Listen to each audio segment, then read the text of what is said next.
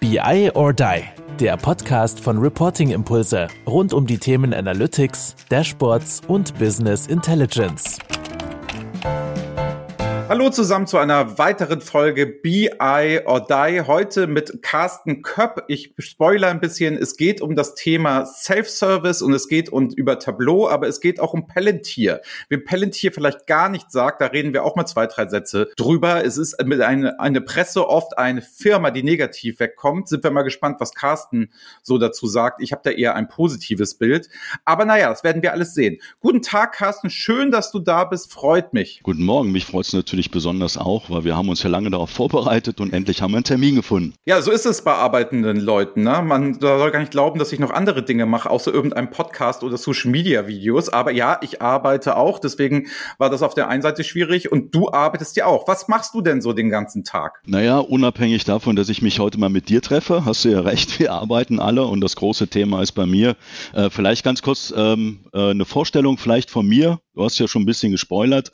Ähm, ja, mein Name ist Carsten Göpp. Ich arbeite bei der Merck, dem ähm, Wissenschafts- und Healthcare-Unternehmen ähm, in Darmstadt. Dort in einem der größten Bereiche Life Science, ähm, in einer Organisation, die nennt sich Analytical Center of Excellence. Wir haben wirklich das Mandat als eine Business-Organisation, um das Thema Daten und Analytics für Life Science ja, damit zu beschäftigen, zu enablen, zusammen natürlich mit der IT-Organisation. Äh, wir werden sicherlich später auf das Thema Self-Service kommen. Warum? Nicht IT, sondern eher im Business. Ähm, ich habe da meine eine äh, Meinung natürlich dazu. Genau, und was ich mache, ist, ich kümmere mich hier um das Thema Tableau als Frontend-Visualisierung, bin da der Architekt, treibe dieses ganze Thema auch als so Community-Ansatz mit tausenden von Leuten. Und du hattest es ja bereits schon erwähnt, ähm, wir haben einen riesen Data Lake auf der Basis von, von Palantir, auf der Technologie Foundry. Äh, da kümmere ich mich auch als Owner und Architekt. Und ich glaube, mit diesen zwei Hüten auf habe ich genug zu tun, glaube ich, ähm, in diesem Kontext. Ja, du hast, ich wollte mal sagen, ne, du hast da wahrscheinlich echt drei große Baustellen. Einmal die beiden Technologien logischerweise,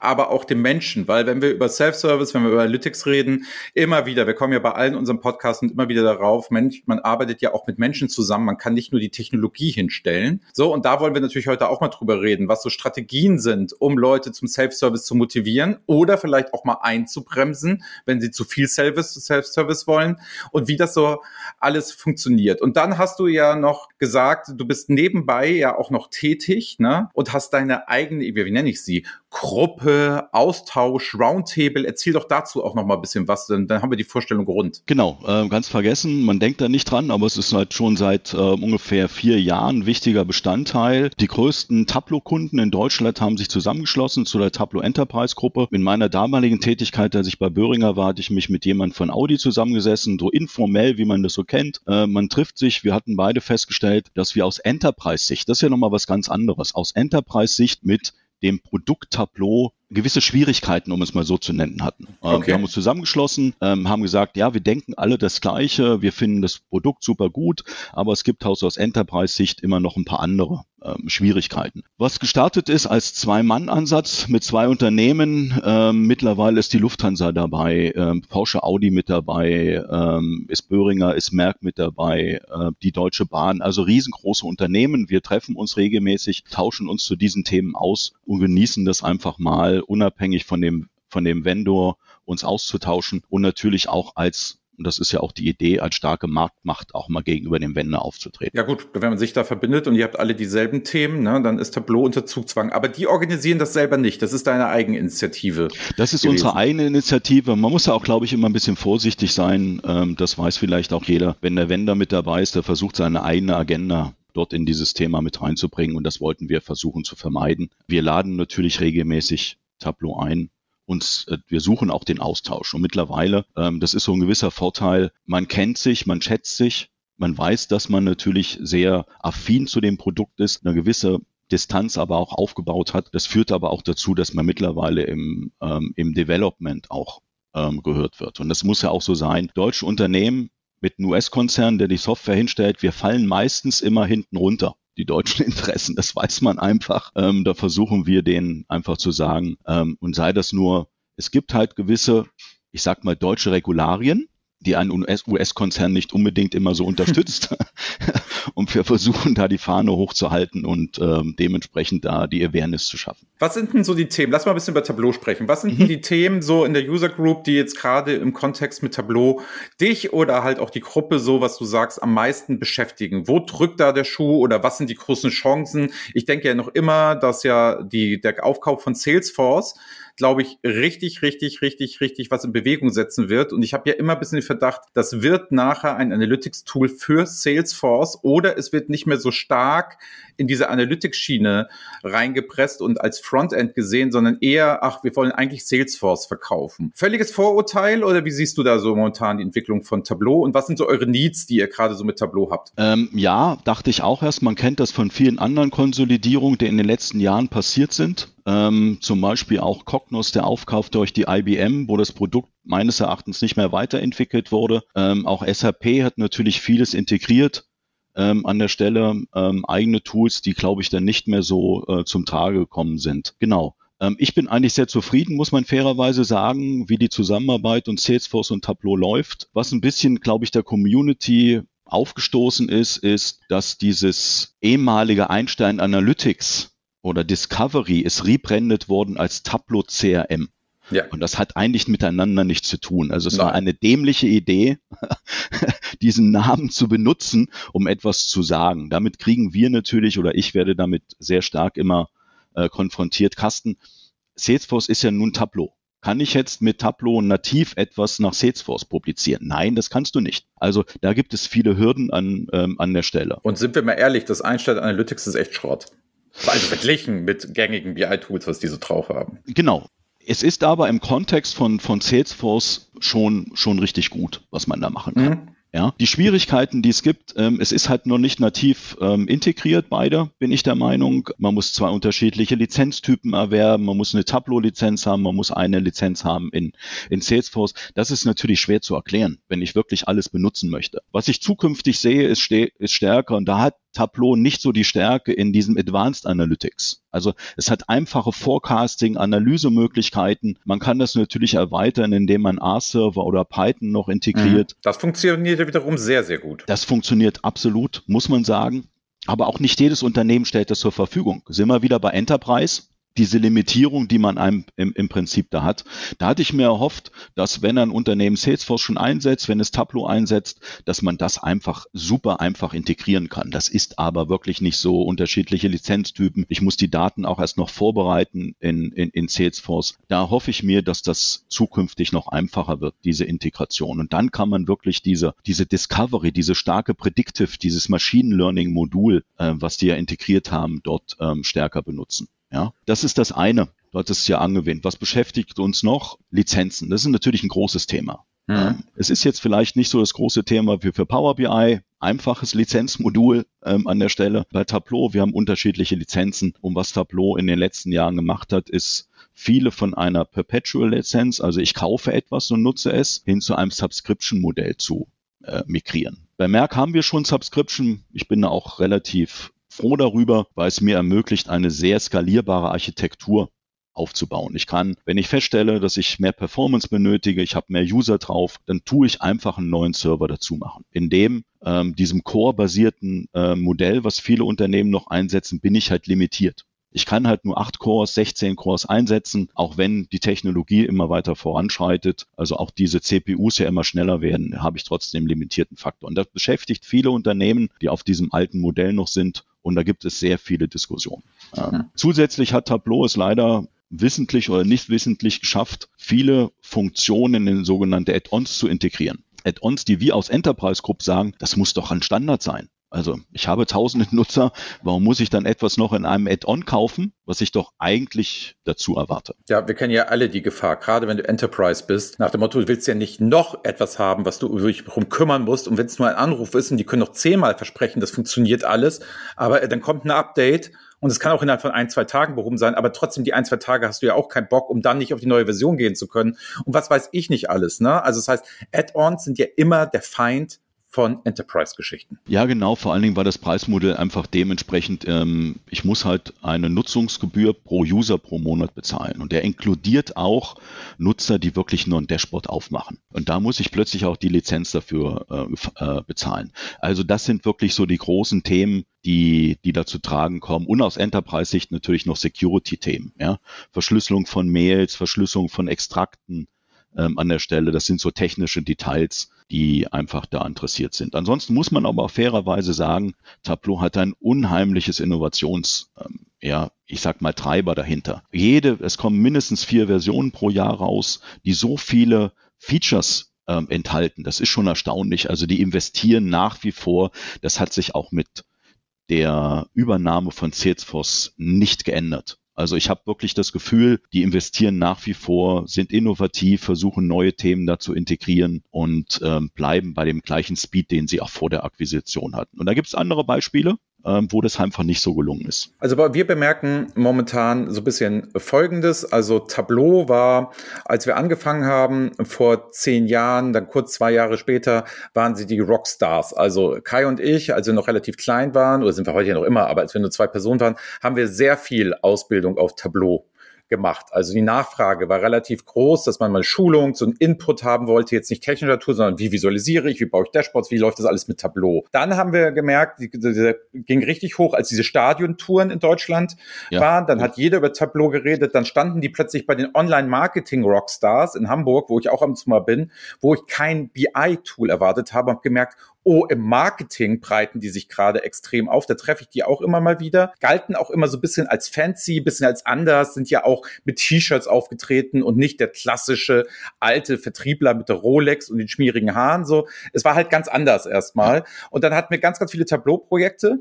Und dann ist es so ein bisschen abgefallen. Und jetzt merken, merken wir immer, dass die Frage, die sich am Ende stellt, also wir haben jetzt wieder mehrere Tableau-Kunden in letzter Zeit, aber Power BI hat den richtig wehgetan. Also da merkt man, dass aus der Business-Seite die Anforderungen, die kamen, immer so waren, ja, wieso, dann kann ich ja auch Power BI einnehmen. Ich sehe gar nicht den Vorteil von Tableau. Ähm, wie habt ihr denn so die Schulung der Mitarbeiter, der Ausbildung aus deiner Geschichte? Du hast eine langjährige. Wie macht ihr das so, dass die erstmal Lust darauf haben? Dass es dann nicht gleich auch heißt, der Power BI ist viel besser, weil das habe ich mir gerade mit runtergeladen oder habe ich sogar auf meinem Privatrechner. Wie kriegt ihr die Awareness für Tableau oder ist die bei euch einfach Gott gegeben? Also gut, ähm, für Merck kann ich ja nur sprechen. Ich bin ja dazugekommen, als die Entscheidung schon gefallen ist. Ähm, in meiner alten Rolle, zum Beispiel bei Böhringer, ähm, war ich ja genau in dieser Rolle, dieses Thema Self-Service mal zu etablieren. Und dort habe ich mir die Tools auch angeschaut. Und da hatte ich mir wirklich Click angeschaut, Spotfire, Power BI, ähm, Tableau. Ähm, du weißt ja, so großes Unternehmen, es ist alles. Alles, was es auf dem Markt gibt an Tools, ist hat irgendjemand. Immer da. Das ist so. Immer. Und sei es nur, wenn es zehn Lizenzen in irgendeinem Fachbereich ist und die haben sich irgendeinen Server unterm Tisch gesetzt, ähm, obwohl die IT das ähm, gar nicht an der Stelle möchte. Es ist ja auch immer ein gewisser Glaubenskrieg ähm, an der Stelle. Den versuche ich auch nicht zu befeuern. Klar, ich bin, äh, ich nutze gerne Tableau ähm, an der Stelle. Ich finde es auch wirklich gut. Ich kenne aber auch Click, ich kenne Spotify, ich kenne auch Power BI. Das sind alles wirklich hervorragende Tools. Ähm, am Ende ist es so eine Entscheidung, der eine mag ein BMW lieber als ein Mercedes oder ein Audi. Ist alles schön. Ja, genau. Darum ja, geht's also, aber. Ich glaube, darum geht's aber auch gar nicht an der Stelle, sondern für mich war das Entscheidende immer zu sagen, lieber Endnutzer. Und dabei muss man die Leute nehmen, die eigentlich keine hohe Affinität zu IT-Themen haben, die wirklich auch nicht dieser geborene Programmierer sind, weil die möchte ich ja adressieren. Und wie einfach findest du es, einfach mal ohne Schulung, arbeite einfach mal, mach es auf und fange einfach mal an, du hast ein Excel, möchtest es visualisieren. Und da war der, der Tenor von vielen, das kann ich einfach super einfach in Tableau machen. Und ich habe die meisten Leute einfach damit gekriegt, und klassischerweise auch, das kennt man in großen Enterprise-Konzernen, Self-Service ist immer Excel und PowerPoint. Die wichtigsten ja. Business Intelligence Tools der Welt. Wird man auch nie ablösen. Das ist auch ein Kampf, den man nicht machen kann. Ähm, ich habe die meisten Leute einfach damit gekriegt, du hast doch bestimmt eine Excel-Datei. Ja, ja, und die muss ich immer updaten. Ja, und dann habe ich noch eine andere Excel-Datei und dann machst du den S-Verweis. Mhm. Genau. Äh, so geht's mir immer. Ich vergesse diese Funktion immer. Und die ist auch so schwierig. Ich bin auch kein, ich meine, ich kann auch Excel, auch VBA-Makro, aber das ist nicht das was man im 20., 21. Jahrhundert benutzen sollte mehr.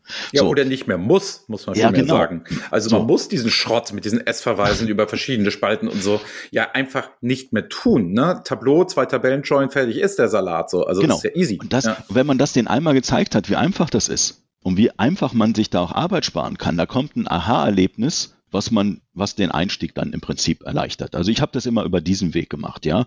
Aber du hattest auch noch einen wichtigen Punkt natürlich angesprochen. Es gab so einen riesen Hype von Tableau. Ja, ähm, da ist viel verkauft worden, dann ist es so auf, de, auf dem, ich sag mal, seit Gartner ist ja ewig immer oben an, an der Stelle. Ich glaube, in Quadranten, ich habe das ja mal gezeigt bei so einem LinkedIn-Post, wo ich die letzten zehn Jahre den Gartenquadranten animiert habe, wie die Bälle sich bewegt ja. haben. Und da hast du dann genau gesehen, wie vor sechs Jahren sich Tableau konsequent, jetzt nicht festlegen, doch mal nachgucken, so konsequent oben im Leader-Quadranten einfach manifestiert hat. Also das ist eine sichere Bank. So, ne? Man mag jetzt wieder vom Gartner halten, was man will, aber es ist ja schon Indikator, Tableau kann was. So, das ist ganz klar. Genau. Was aber passiert ist, glaube ich, zwischendurch ist einfach, dass ein gewisser Sättigungsgrad sich erreicht hat. Das Thema Self-Service ist irgendwann klar, sättigt sich das an der Stelle. Es haben sich aber auch natürlich andere Technologien Power BI zum Beispiel etabliert. Ja.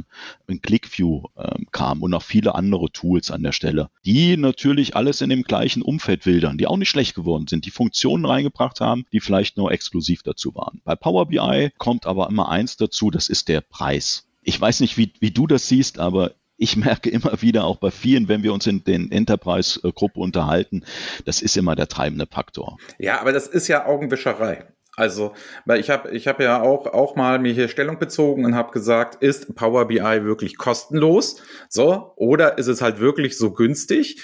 Es ist ja immer mit dem Moment, wenn ich eine Enterprise bin, und dann die Daten da ja auch irgendwie reinkriegen möchte und am besten ja, wo ich ja Fan von bin, dann meinetwegen auch noch die Azure nutze und so und die Komplementität und alles ausspiele, aber diese ganzen Knoten und diese ganzen Dinge und die Berechnungskette, das kostet ja alles Geld im Nachhinein. Das heißt, ich sage halt immer für zu den Leuten, ja, die Einzellizenz oder das Subscription-Modell, das du hast, wenn ich das eins zu eins vergleiche, dann gewinnt natürlich immer Power BI, weil ich dann immer sehe, der einzelne Nutzer kostet mich so viel. Wenn ich das aber gesamtarchitektonisch oder dann auch perspektivisch, wo will ich hin, sehe, dann nivelliert sich das, wobei wir uns einig sind, Tableau ist definitiv nicht das günstigste am Markt, das muss man auch wieder zu sagen.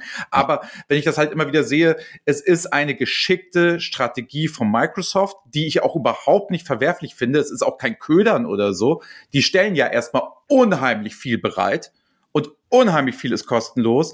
Und dann die Funktion, wenn es Enterprise relevant wird, nicht. Kai und ich hier kleine Klitsche, wir können Power BI komplett kostenlos für alle unsere Mitarbeiter nutzen. Alles machen, wir müssen keine Lizenzen beantragen. Es geht einfach. Wir haben alle Funktionen. Klar haben wir jetzt die Pro-Lizenz, aber es würde auch so reichen. Aber das ist halt spannend. Und dann natürlich einzelne Abteilungen, ne? wenn dieses, wenn dieses, wenn das so langsam entsteht und so, die musst du erstmal wieder einfangen, wenn du mit einem anderen Tool oder anderen Ideen und die wollen natürlich nicht hören. Ja, das ist aber so, die kommen dir wieder mit dem Einzeluser, aber ich zahle hier nichts. So. Und das ist wahrscheinlich bei euch immer wieder dasselbe Thema, ne? Das ist dasselbe Thema, das kennt ja. man. Das äh, ist so vielen, äh, wenn wir uns auch in der Gruppe unterhalten, ist immer wieder das Thema. Da ist einfach so, es wird ein großer Office 365 Account abgeschlossen. Ähm, da wird das mit reingebandelt, sei es für ein oder zwei oder auch fünf Dollar pro Monat. Ähm, das ist ja auch egal, auch selbst die Pro-Lizenz mit da rein so. Und dann, ja, was passiert dann? Und das ist ja das Entscheidende. Und wie du schon gesagt hast, es müssen mehrere Kriterien gehen. Eine gute Auswahl eines guten Tools hat Preis als eine Kategorie, aber es gibt auch viele andere Dimensionen ähm, an der Stelle noch mit dazu. Und das heißt auch die Integration, äh, du hast ja gesagt, wenn ich Power BI wirklich nutzen würde, dann sollte ich schon eine Azure-Strategie auch mit dazu haben, weil das macht das wirklich Sinn. Da muss ich auch auf dem SQL-Server vielleicht gehen ähm, an der Stelle, um das auch wirklich ähm, damit zu machen. Ist ja auch alles okay. Viele haben ja auch diese Strategie. Das Entscheidende ist aber auch, was ich noch dazu sagen will, ist, weil du es auch nochmal gesagt hast, wie trainiert man die Leute? Und das Schöne ist, gib doch mal heute Power BI Training ein. Ja? Und gib mal ein Tableau-Training ein. Und du siehst den Unterschied der Treffer, Google-Anzahl, was es gibt. Und das hat einfach Tableau, da muss man auch mal eine Lanze brechen. Es gibt so viele freie Materialien des Trainings. Es gibt so eine riesig enthusiastische Gruppe. Wenn ich heute ein Problem nicht selber lösen kann, dann google ich es einfach und schaue mir ein Video an. Und das habe ich einfach in dem Faktor 1000 gegenüber vielen anderen Tools. Und das macht das einfach äh, besonders. So. Und was man braucht, ähm, ist halt, um diesen Gedanken zu etablieren, jemand, der in diesem Unternehmen das auch treibt, der als Ansprechpartner dient. Selbst wenn es eine Frage gibt, das auch weitertreibt. Und das weiß ich nicht, das würde ich auch mal vielleicht eine Frage an dich. Wie hast du Microsoft wahrgenommen? Wir haben die immer sehr behäbig wahrgenommen. Wie supportet ihr denn nun? Ja, jetzt habt ihr ein Tool. Ja, helft, wie helft ihr uns denn, das zu enablen? Wie implementieren wir die Security? Wie könnten wir die Leute trainieren? Und dann sagen die, naja, eigentlich sind wir nur ein Reseller. Wir gehen aus dem Thema raus. Dann sucht euch einen Partner an der Stelle. Das ist etwas, äh, wo ich mich schwer tue. Ja, ich weiß nicht, wie, wie, wie sind deine Erfahrungen an der Stelle? Das ist, das ist ein Thema. Also es ist kein Geheimnis. Wir sind ja öfter auch mal moderieren so Toolauswahl und überwachen den Prozess und ich briefe sehr hart die Toolhersteller, damit das nicht eine Katastrophe wird. So, das mache ich ja ganz, ganz oft ähm, und bin aber eher Moderationstätigkeit und nicht so sehr Empfehlungstätigkeit. Und was mir da aufgefallen ist, also ähm, das sind das sind erstmal paar Vertriebler überhaupt generell von Microsoft, die zu kriegen ist schon nicht so einfach. Und dann will ich auch nur besondere haben, weil ich lasse nicht jeden Vertriebler auf meine Kunden los. Und da wird's dann schon langsam eng. Dafür sind die wiederum sehr, sehr gut. Und dann hast du das Gefühl, Techie kommt, weil ich lade gerne Techies ein und nicht mhm. Verkäufer. Und kommt Techie, hast du als Kunde das Gefühl, ey super, wenn der das nachher für mich macht, wie geil wäre das denn?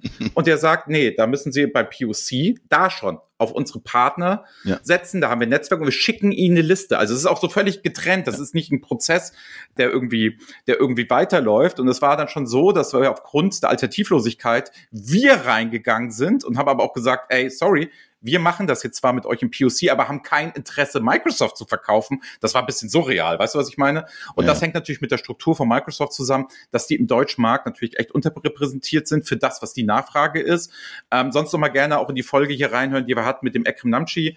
Der hatte ja, als er bei Microsoft und der ist ja seit zwei Jahren da und soll ja genau diese Rolle hm. dieses größere, weitere und man nimmt das ja auch ernster und auch als eigenständiges Produkt und nicht so sehr, also hat wieder Vor- und Nachteile, aber ich weiß genau, was du meinst. Das Partnergeschäft für Berater war goldene Zeit für Berater, die dann schnell immer Microsoft. Du siehst ja auch, wenn du Veranstaltungen oder irgendetwas siehst, es ist immer stark aus der Community herausgetrieben ähm, und wenig halt vom Hersteller selber. Ne? Also wenn Microsoft Learnings auf LinkedIn folgst, bis da mal Power BI kommt, herzlichen Glückwunsch. Ne? Ja, genau, so. Das ist natürlich so ein, so ein Thema, das merkt man schon, ganz klar. Klein gegen groß muss man da ja auch mal sagen. Also das ist ja definitiv auch so. Und deswegen nehme ich das auch immer so wahr. Aber ich will gar nicht mehr über Tools mit dir reden. Ne? Auch es war ganz nett. Wir haben ja Tableau. Wir haben ja auch Tableau nicht so oft im Fokus. Deswegen fand ich es ganz cool. Aber was mich viel mehr interessieren würde, es ist ja egal, welches Tool ich einsetze.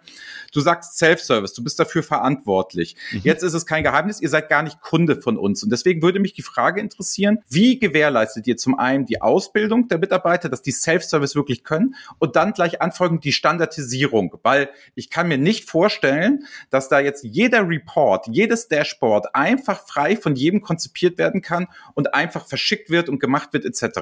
Wie macht ihr diese Geschichte, dass ihr Standards habt oder einen gewissen Data Literacy Level, wo alle Leute mitarbeiten kann. Welche Methodiken hast du, welche Bausteine, was würdest du hier anderen empfehlen, die zuhören? Ist ein interessantes Thema. Zum einen, glaube ich, muss man unterscheiden, was ist denn eigentlich Self-Service? Weil Self-Service ist ja eigentlich nichts Neues. Das gab es auch schon vor 20 Jahren. So, ähm, auch vor 20 Jahren hat man OLAP-Werkzeuge gehabt, man hat einen Würfel zur Verfügung gestellt, die Leute haben mit Slice and Dice sich selber Dimensionen und, und Kennzahlen ausgewählt. Das ist eine Form von Self-Service, hat es immer schon gegeben. Ja, und eine andere Form ist auch, dass die IT einen Report zur Verfügung gestellt hat, wo man viele Filtermöglichkeiten hatte. Auch das ist eine Form von. Ja.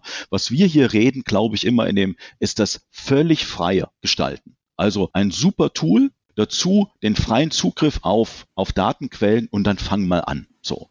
Und da starten viele Leute unheimlich enthusiastisch. So Tools, auch wie Power BI, wie Tableau, machen es natürlich einfach. Die Einstiegshürde als ein Nicht-Programmierer, als einer, der eine Affinität hat zu Daten, macht es natürlich einfach, ähm, darauf zuzumachen. Das kann jeder nach einem halben Tag, kann der, der die genau. ersten interaktiven Visualisierungen machen. Genau. Also das ist wirklich kein, kein Problem. Genau. So. Was wir angefangen haben, ist einmal zu sagen, okay, was wollen wir eigentlich als Strategie hin? Das empfehle ich auch jedem. Welche Form von, von Self-Service möchte man im Prinzip dann erreichen? So. Und dich dem auch bewusst sein, dass Leute sehr enthusiastisch sind, ihnen auch die Möglichkeit geben, was auszuprobieren. Gar nicht in so ein starres Governance-Konzept die Leute einzuordnen, zu sagen, hier ist ein Tool, probier's aus. Und selbst wenn Excel als Datenquelle ist, nutze erstmal, finde raus, ob du den nächsten Schritt gehen willst. Denn der nächste Schritt heißt ja eigentlich etwas für jemand anders zu designen. Und das mhm. ist die große Herausforderung, unabhängig von dem Tool.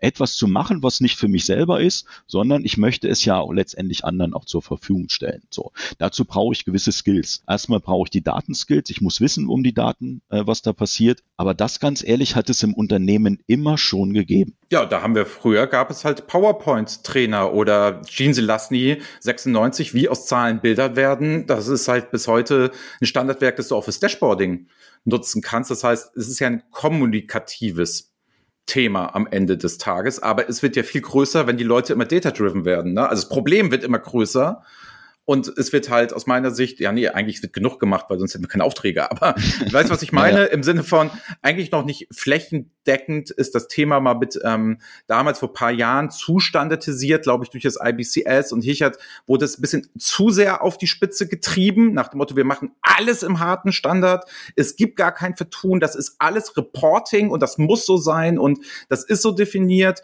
Wir reden ja immer gerne dem Zusammenhang dann vom Managed Self-Service, dass es so paar Spielregeln gibt, an die du dich halten musst. Und dann gibt es den reinen Self-Service, wo wir oft so Data Scientisten und Data Engineere auch einfach machen lassen. Mit einer kurzen Ausbildung hier zwei, drei Visualisierungsgeschichten musst du haben. So.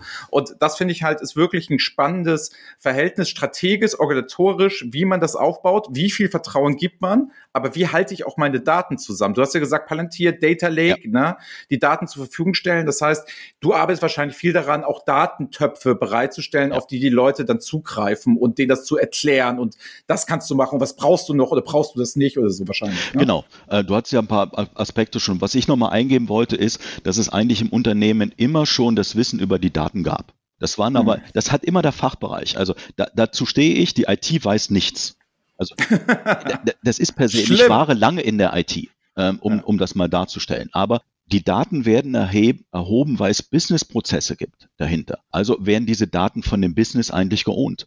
Das kann auch der IT sein. IT erhebt ja auch ihre eigenen Daten an der Stelle. Aber dieses äh, mantrahafte, dass viele IT-Organisationen sagen, nur wir sind die, die das wissen. Nein, ihr seid nur die Kralshüter eines Schatzes, weil euch einfach mal das Mandat gegeben worden. Aber eigentlich, das Wissen um die Daten hat es im Unternehmen immer schon gegeben. Und was ist passiert? Die Leute haben sich irgendwo aus den Datentöpfen bedient, haben Excel und PowerPoint benutzt. Jetzt haben sie andere Tools ähm, an der Stelle. Also das hat es immer schon gegeben. An, an die Leute muss man rankommen, die muss man enablen und muss im Prinzip ihnen auch ein Tool zusammen machen. Du hattest auch erzählt, ich bin auch ein Freund von diesem Managed Governance. Das haben wir auch bei uns eingeführt. Ähm, wir haben natürlich Spielregeln etabliert ähm, an der Stelle. Ja? Und auch hier mal zu sagen, was haben wir bei Tableau? Wir haben im Monat ungefähr 3700 Leute, die das aktiv benutzen, 150 Projekte, die eigentlich durch das Business äh, letztendlich gemanagt werden. Und wir haben da nur sind wir Rahmen. dann halt, was du sagtest, mal zur Abgrenzung für die Zuhörer, das ist halt Enterprise. Ne? Genau. Also wir wollen ja gar nicht arrogant von oben und große Brands und so weiter, aber Enterprise hat wirklich andere Herausforderungen. Deswegen deine User Group ja auch auf Enterprise, um weil das ist was anderes, Tableau mit 3700 Leuten, als hier mit 200 Leuten zu machen. Das ist ein wesentlicher Unterschied. Genau, also dann hat man viele Leute zur gleichen Zeit, die auf die gleichen Daten zugreifen. Was ich nur sagen wollte, ist halt, wir haben, wir haben einen Rahmen geschaffen. Der Rahmen heißt, äh, jemand requestet etwas. Ähm, das ist auch kein, durch kein Ticketsystem, sondern durch Satellitensysteme, die wir drumherum gebaut haben, weil ich der Meinung bin, konzentriere dich auf deine Daten und Analysen. Konzentriere dich nicht darauf, dass du Active Directory Gruppen provisionierst, dass du sehen musst, wie du deine Strukturen im Prinzip machst, sondern du hast ein super Tool, das ist der Framework drumherum, arbeite an der Stelle. So. Und jetzt kommen wir zu dem wichtigsten, das sind die Daten. Du hast es ja schon genannt, weil selbst das beste Tool, was auf einer Excel-Datenquelle ist, hm, traue ich nicht, weil ich weiß ja nicht, wo einer diese Excel-Daten her hat. Äh, es kann auch nicht mehr das, der, der, Zugriff sein. Was wir gemacht haben hier äh, bei Merck ist, wir nutzen die Software Palantir Foundry und wir haben unseren Data Lake auf dieser Technologie hier für Life Science aufgebaut. Was wir haben ist, wir haben einen sogenannten Data Treasury Katalog. Dort integrieren wir für diese unsere Organisation die wichtigen Data Assets bereits rein mit Wer ist der Owner? Es ist wie ein Datenkatalog, musst du dir das vorstellen. Ja? Wir holen dies aus den Quellsystemen, ähm, integrieren die Daten, ähm, bauen Datenmodelle an der Stelle auch schon auf, beschreiben diese Daten, die dahinter sind. So und dann als nächstes, was wir haben, ist ein sogenanntes Use Case Portal. Ähm, ich komme und sage halt, ich habe einen gewissen Use Case. Das kennt man. Ich möchte meine Sales Daten mit meinen Order Daten und mit meinen Account Daten zum Beispiel zusammenbringen. Okay, jetzt gibt's diese drei Töpfchen bei uns. So, und jetzt requeste ich es, dass ich einen Zugriff auf diese Töpfchen habe.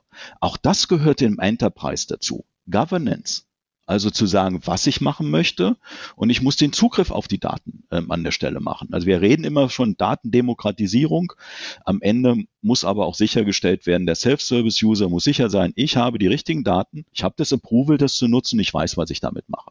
So. Und das provisionieren wir. Und da geben wir den Usern eine wunderbare Möglichkeit, diese Daten zusammen zu integrieren und dann Tableau als Visualisierungsinstrument zu benutzen. Aber das ist, ich sag mal, eigentlich die große Herausforderung. Alle Daten an einen ich sag mal, Ort zusammenzubringen, diese Daten zu beschreiben, jedem die Möglichkeiten geben, darauf zuzugreifen, äh, die Möglichkeiten, diese Daten auch nach eigenen Anforderungen, und die sind unterschiedlich. Es gibt nun mal nicht diese wie sagt man das technisch? Ich kann eine Tabelle nur einmal joinen. Ich muss mich entscheiden, ob es ein Left, ein Right, ein Outer ist.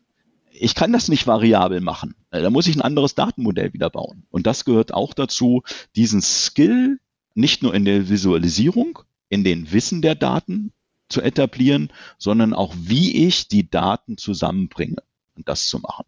Und diese, und das ist das, ich sag mal, das eigentliche Asset, was wir ähm, zur Verfügung stellen, diesen Datenkatalog. Ähm, und da weiß ich, da gibt es viele Unternehmen, die sind auf dem Weg dorthin, entscheiden sich dann für eine Datenkatalogsoftware. Kenne ich auch. Man kennt die ja. Ähm, sei mal noch Colibra zum Beispiel als diesen Marktführer genannt. Ich habe damit nur ein Problem, weil die Daten liegen dann nach wie vor in allen Töpfen verteilt. Und wie, wie, wie kriege ich sie jetzt zusammen? Ja, ne, das ist halt nur der erste Schritt. Es genau. ist bei diesem Data Cataloging oft erstmal nur die Ist-Analyse. Ja. Ne? So, und was mache ich denn darauf weiter? Nach dem sehr schön, dass ich das alles definiert habe und durchgängige ähm, KPIs und auch ähm, Hierarchien habe, die die Fachabteilung versteht, definiert, ich mache mal Riesenarbeit. Aber du, was du gerade ansprichst, ist halt spannend bei diesem Data Cataloging. Was, wie ist danach die Anwendbarkeit? Weil kein Mensch braucht ein Glossar. Also ehrlich, also die Arbeit steht nicht im Verhältnis. Weißt du, was ich meine? Ja, ja. Die Arbeit als Glossars, ne, sagen, nennen wir mal auf, was Data Cataloging leider gemacht wird, ist ja nachher nicht die Lösung. Dann weiß ich nur das Problem habe aber das Problem nicht gelöst. Und da seid ihr ja auf einer ganz anderen Ebene, wo ihr diese Verquickung ja direkt ins Doing gekriegt habt. Und ich glaube, deswegen habt ihr auch nicht diese riesen Akzeptanzprobleme als Tableau Frontend. Da redet keiner darüber, es gibt noch was anderes und das und das und wie mache ich das, sondern man kann sich halt bei euch auf die Daten verlassen, weil was bei dir ein bisschen durchschwingt, ist ja dieses, wir haben erstmal geliefert, deswegen dürfen wir von den Fachabteilungen auch was erwarten. Das hört man ja immer wieder raus. Ja. Und da schließe ich auch immer mit diesem Satz, wo ich immer sage, Self-Service heißt nicht gleich No-Service oder dieses, jetzt liebe Fachabteilung, seht ihr mal, wie, das, wie schwer das alles ist, was wir den ganzen Tag machen, sondern dieser gemeinsame Prozess, aber auch Zeit ist, hast du ja ganz deutlich heute mal ausgearbeitet, liefert, dann könnt ihr auch Spielregeln festsetzen, dann könnt ihr auch Leitplanken in irgendeiner Form machen, dann seid ihr glaubwürdig und wenn ihr dann auch noch Ahnung vom Frontend habt, los geht's. Ne? Genau, also, aber das, halt, das heißt ja, ich glaube in einer anderen, ähm, irgendwo auf LinkedIn hatten wir, glaube ich, mal geschrieben, das sage ich immer, Self-Service ist ein Service.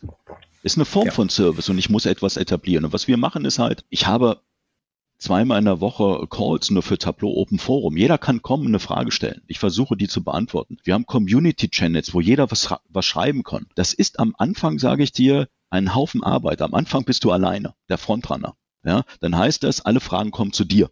Ja, da bist du der Doktor Tableau sozusagen. Alle, jeder will was von dir. Ja? Aber die Idee ist ja, andere zu befähigen, teil dich doch einfach mit. Du bist ein Teil der Community und das wird wertgeschätzt. Ich habe eine eigene Knowledge Base, wo ich Best Practices, Tipps und Tricks, Guides ähm, dort etabliere. Ist auch ein Teil vom Service. Wenn sich dann nicht jemand drum kümmert, es muss ja eine Ansprechstelle sein, äh, letztendlich. Das, was man hat, muss man ja auch an der Stelle machen.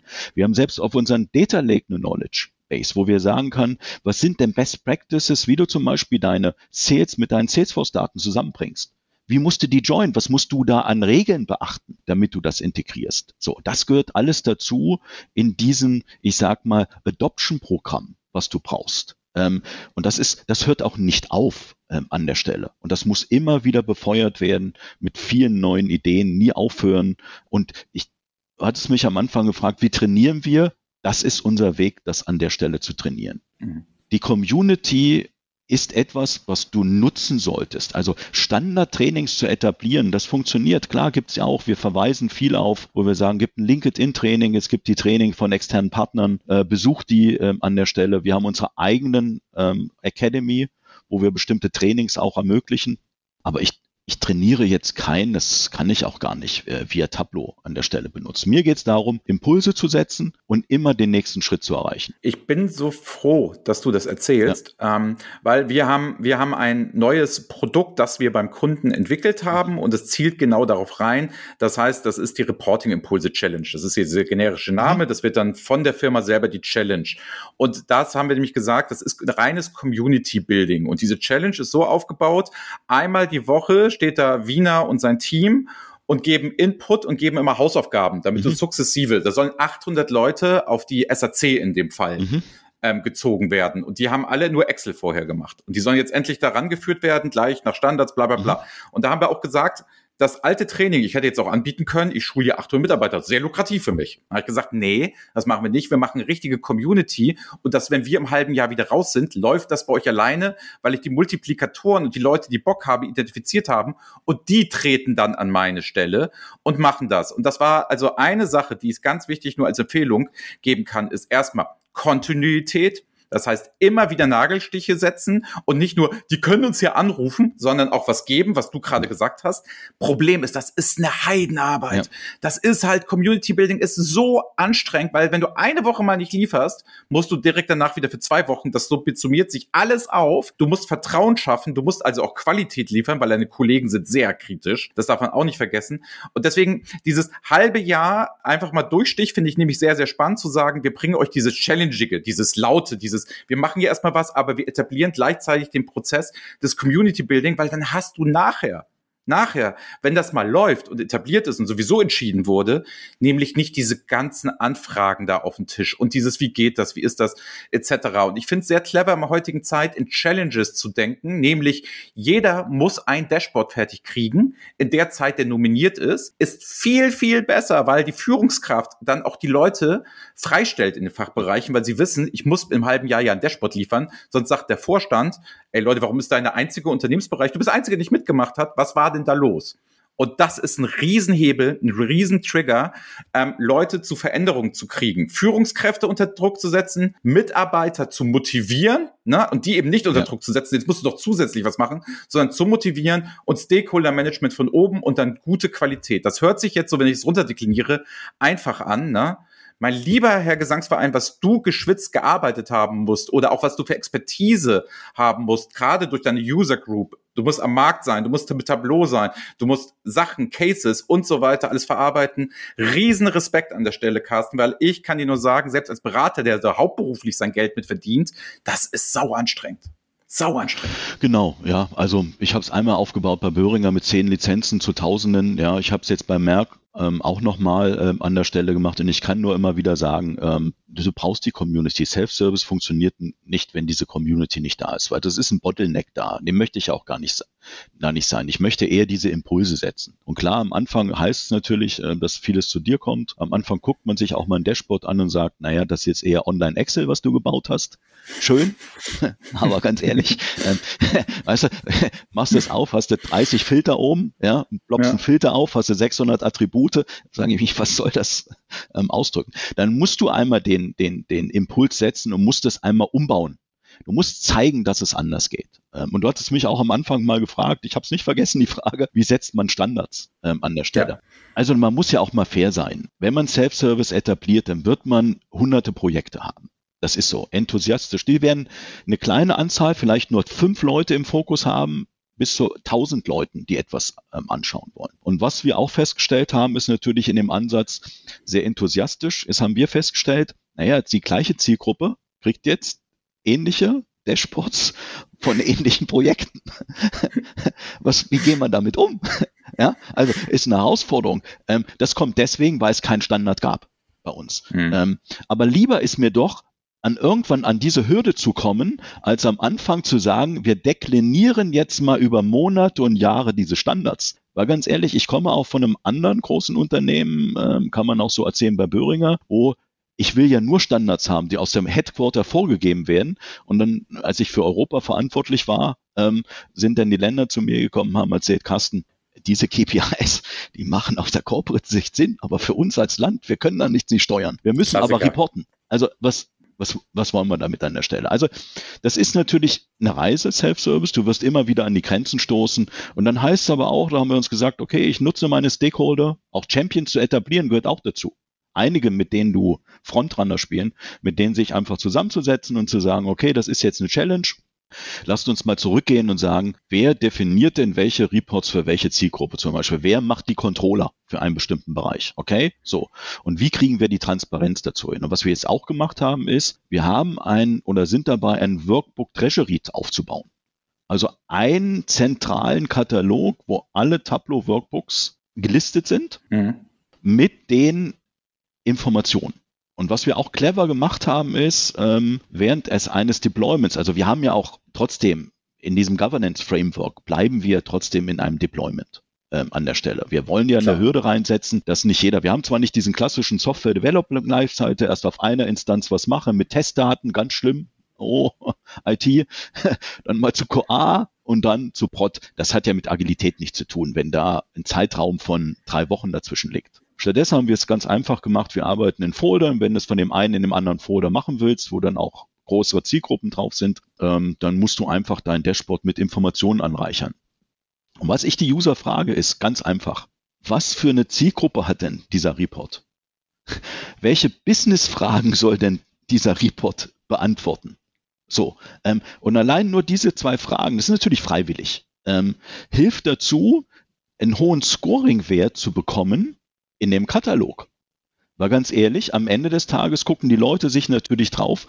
Ähm, nicht, wenn einer ausgewählt hat, bla bla oder mhm oder irgendwas äh, als Freitext, sondern wirklich detailliert geschrieben ähm, hat an der Stelle. Und dann leitet die User eher dazu. Und im Laufe der Zeit ist es halt einfach so, es gibt einen Hype, wo die Leute viel machen und dann flacht es wieder ab. So. Normal. Und dann siehst du ja, welche Reports werden am meisten zugegriffen. Das stellen wir auch transparent dar und dann versuchen sich, ah, wenn das am meisten Zugriff ist, das muss eine gute, relevante Information sein für mich. Da hätte ich gerne mal Zugriff darauf und dann können Sie anfragen dazu. Clever. Carsten, das war sehr, sehr spannend. Vielen Dank für die gesamten Einblicke. Ich glaube, viele von unseren Enterprise-Kunden, das sind ja bei uns 99 Prozent, fanden das jetzt hochgradig spannend, weil ich glaube, du hast wirklich eine Erfolgsstory zu berichten. Das muss man ganz ehrlich sagen. Da ist der Reifegrad bei vielen Unternehmen, wenn ich mir das anmaßen darf, längst nicht so weit. Das wirst du auch aus der User Group kennen und die stehen da vor ganz anderen Hürden noch, die ihr schon bewältigt habt. Das, was mein Lesson learned war, war definitiv dieses ganze Thema, ich nenne es mal Data Cataloging, vernünftige Architektur, gute Planbarkeit, gleichzeitig Community, kein Verhinderer zu sein und die Leute erstmal loslaufen zu lassen, aber auch Hilfe zu geben. Das habe ich so mitgenommen. Das ist ja das, was ich versuche immer auch zu predigen, wo ich glaube, das ist der richtige Ansatz, um Leute zu motivieren, aber auch hart arbeiten für eine vernünftige Architektur, weil sonst bricht ja alles zusammen. Ja. Du sagtest es nochmal, ähm, die Leute sagen immer zu mir, ja, Andreas, ähm, du bist ja nun Dashboard-Berater und ihr macht viel Prototyping und so und sag, ja, Freunde, das ist jetzt die fünf Prozent, die wir hier machen, ist, um den Durchstich zu kriegen, um das mal zu zeigen, was es kann, dass ihr in eine neue Denkweise kommt. Der S-Verweis ist tot. Ihr kommt jetzt in die Denkweise, es sind Dashboards, es ist Storytelling. Ihr könnt diese Sachen nutzen, ihr könnt größer, ihr könnt skalieren und so weiter mit dieser Basis. Das verspreche ich euch. Und was aber da ja ganz, ganz spannend ist, ist dann immer, wo ich immer wieder sage, ihr habt jetzt, auch wenn ihr das Gefühl habt, ihr habt nach oben hin was Riesiges geliefert, weil das ist ein Quick-Win, was wir machen, für wenig Geld.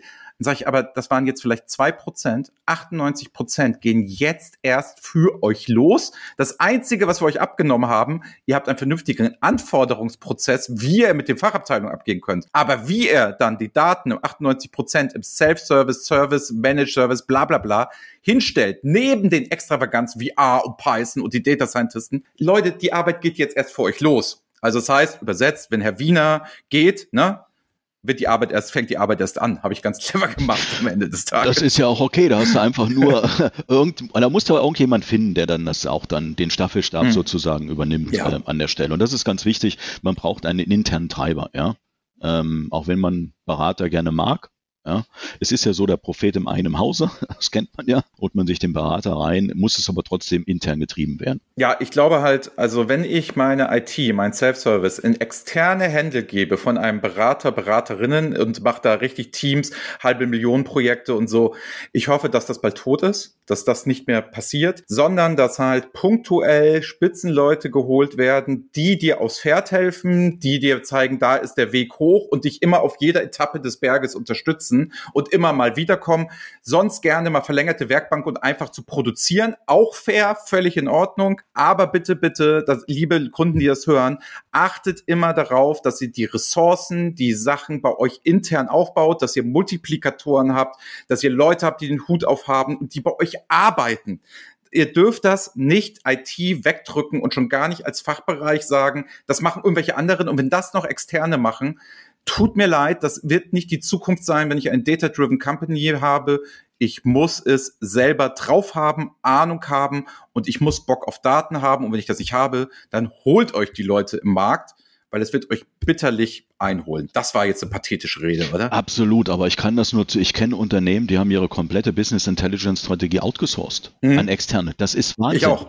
Das, ja. Da muss man sagen, das zukünftige Geschäftsmodell ist ja eigentlich aus Daten neue Insights zu generieren, eigentlich diese, diese Businessmodelle zu kreieren, die ich gar nicht weiß. Das geht nur mit Daten und Analysen. Was anderes, es gibt auch keine Meinungsumfragen, die mir da helfen.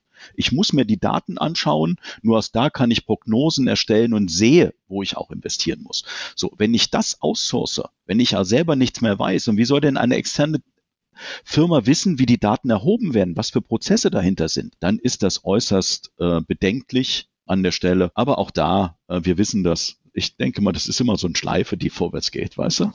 Das ist halt genau. einfach so. Es, große Unternehmen funktionieren einfach an der Stelle so. Aber sonst würde ich unterschreiben, geht auf den Markt, holt euch die Leute, baut eine Strategie auf, besetzt dieses Thema intern, holt euch clevere Leute, die euch dabei helfen. Ja, und Kommt in die User Group bei dir, ne? Das sind so, das ist das, was ich auch sage. Kunden vernetzt euch untereinander. Das ist so offen geworden. Also wenn ich das vergleiche vor zehn Jahren, ähm, da durfte man ja nicht sagen, bei welchen Kunden man arbeitet und so, obwohl man schon immer durfte. Es war halt nur immer dieses, oh, bayerischer Motorenhersteller in München und so, weißt du, oh, dieser Mist. Ey, komm, die Welt ist offener geworden. Ne? Da sind wir auch so um Best Practices oder auch Fuck-Ups werden halt einfach auch mittlerweile geteilt. Und die beste Quelle, sage ich euch ganz ehrlich, ehrlich, sind immer Kunden mit ähnlichen Problemen und das müssen die nicht aus eurer Branche sein, dass die euch nicht helfen aufs Pferd, logisch, aber die saven euch vor Probleme. Wer heutzutage nicht auf LinkedIn, User Groups etc., die Angebote sind ja alle da, nicht irgendwie aktiv ist in der Community, hat selber Schuld. Gut, pass auf, Carsten, wir haben auch nochmal krass um 20 Minuten überzogen. Oh, okay. Finde ich total gut.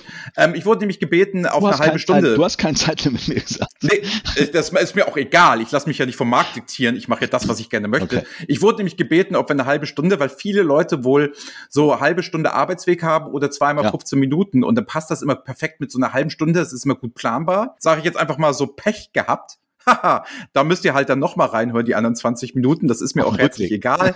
ähm, lieben, lieben Dank für das Gespräch. Gerne. Danke für die 20 Minuten. Wie es gute alte Tradition in unserem Podcast ist, du hast das letzte Wort. Du darfst sagen, machen, tun und immer, was du möchtest. Du kannst hemmungslos Werbung machen. Du kannst was Privates erzählen. Du kannst sagen, was dich komplett gerade heute den ganzen Tag beschäftigt hat und noch beschäftigen wird. Du kannst tun und lassen, was du willst. Mach auch gerne Werbung. Mir völlig egal. Es sind deine Worte. Danke, dass du da warst. Das Einzige, was du nicht sagen darfst, ist Danke, Andreas, für die Einladung. Dann sage ich das auch nicht. Ähm, ich kann nur sagen, vielen Dank äh, fürs Zuhören. Ähm, auch gerne, wenn weitere Fragen sind, kommt auf mich ähm, gerne zu. Ich bin auch offen und ehrlich. Und was ich auch nochmal sagen wollte, ist, es gibt da keinen Kampf der Tools an der Stelle. Es gibt nur ein, eine, eine Idee, die aus unterschiedlichen Blickwinkeln äh, mit, mit Technologien unterfüttert wird. Aber der Mensch zählt an der Stelle die Idee, sich zu begeistern, sich selber damit auseinanderzusetzen und das permanente Lernen und sich zu begreifen, dass Daten und Analytics eine, eine Reise ist, die nie zu Ende gehen wird, was aber auch das Spannende ist. Und ich finde, Business Intelligence heißt auch nicht Technologie Intelligence, sondern Business Intelligence. Beschäftigt euch mit dem Business und mit den ähm, und mit den Menschen. Lieben, lieben Dank. Ciao. Mach's gut. Ciao. Das war BI or Die, der Podcast von Reporting Impulse. Danke, dass ihr auch diesmal wieder mit dabei wart. Wenn es euch gefallen hat, dann hinterlasst uns doch eine gute Bewertung und abonniert den Podcast, um keine weitere Folge zu verpassen. Bis zum nächsten Mal.